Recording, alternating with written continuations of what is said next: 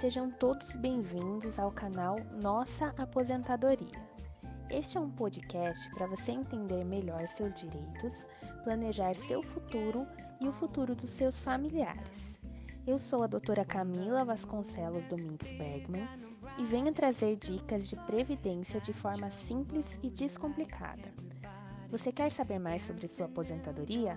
Então vem com a gente! Hoje vamos falar da pensão por morte. A pensão por morte, ela tem duas espécies, né? Tem a espécie que a gente chama de B21, que é a previdenciária, e a B93, que é a acidentária, tá? Para que, que qual que é o evento que gera a pensão por morte, né? A, a pensão por morte, ele é um benefício que ele é devido ao dependente e não ao segurado da previdência social porque temos duas maneiras de interagir com a previdência social, né?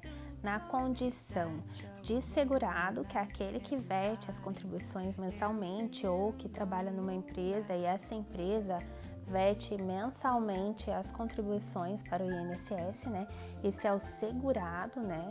O empregado segurado ou contribuinte individual, e tem os dependentes, né, que são as pessoas que dependem economicamente do segurado, né, são divididos por classes, nós vamos falar mais um pouquinho aqui na frente, mas eles são os dependentes do segurado. E a pensão por morte, ela é devida ao dependente do segurado da previdência social e ela é devida, né, do fato gerador é o falecimento do segurado ou a decretação de sua morte presumida durante o período que ele manteve essa qualidade, tá?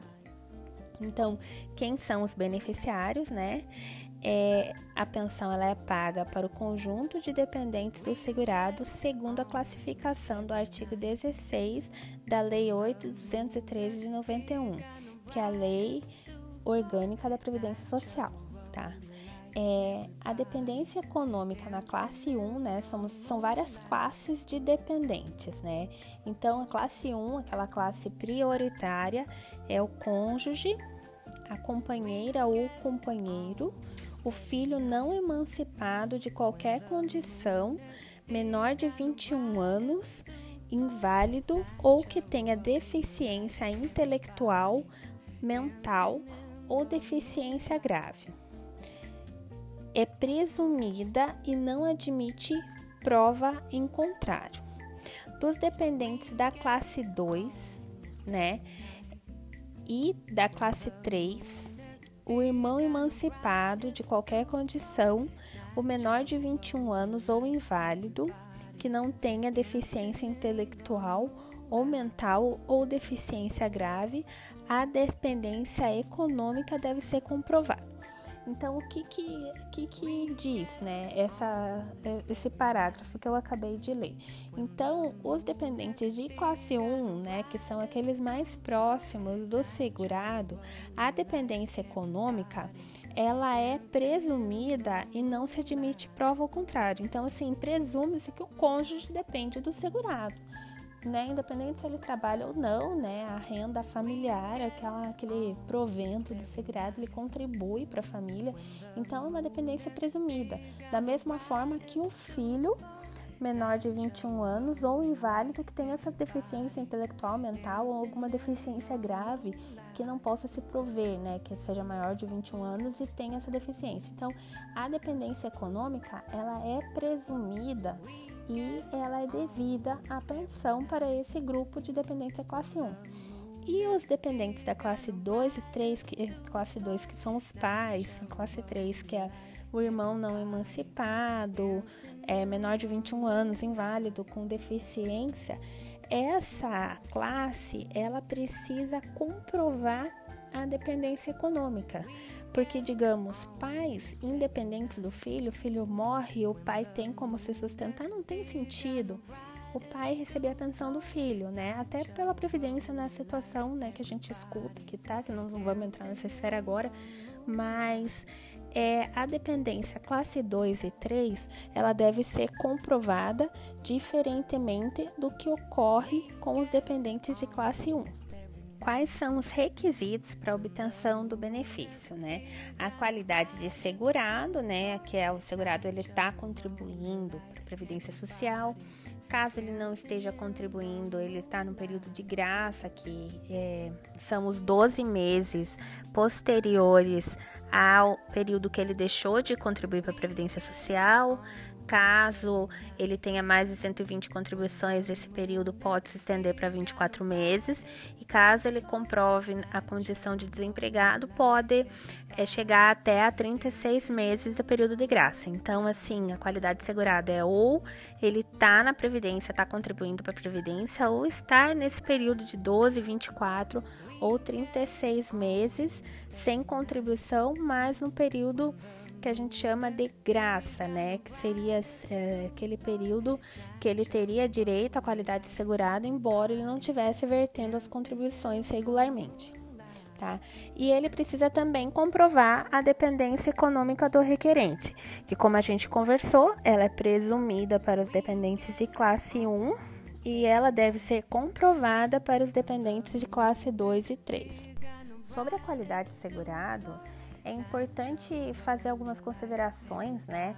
Que embora não esteja na lei, mas seja uma construção jurisprudencial, né? Que são é, julgamentos de tribunais superiores que, que permitem com que esses beneficiários consigam condições às vezes mais vantajosas do que direto no INSS, né, que a gente chama de jurisprudência. Então, assim, o, o STJ, ele tem uma súmula que determina o seguinte, né, que orienta os tribunais a julgarem nesse sentido, né, que é devida à pensão por morte aos dependentes dos segurados, que apesar de terem perdido essa qualidade de segurado, né, a pessoa não está trabalhando, não está no período de graça, mas que ele tenha preenchido os requisitos legais para a obtenção de uma aposentadoria até a data do seu óbito.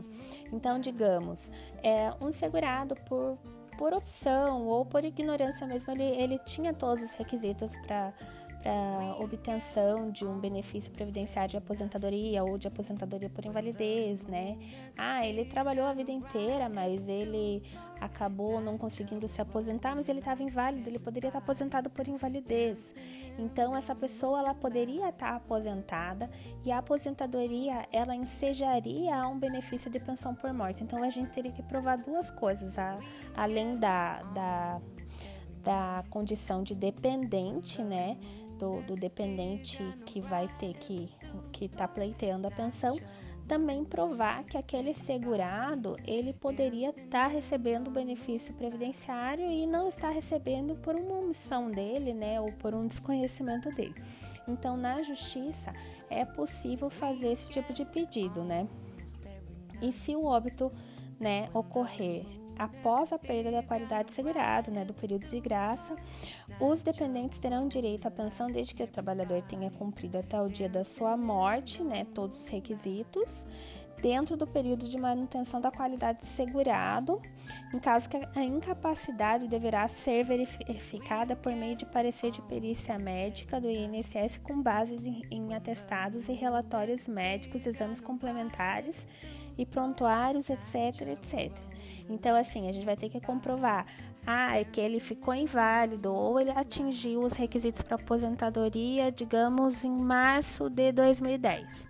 Lá em março de 2010 ele tinha essa qualidade de segurado, ele estava trabalhando, ou ele tinha deixado de trabalhar menos de 12 meses, menos de 24 ou 36 meses, que são aquelas questões das, da carência que a gente já, já falou.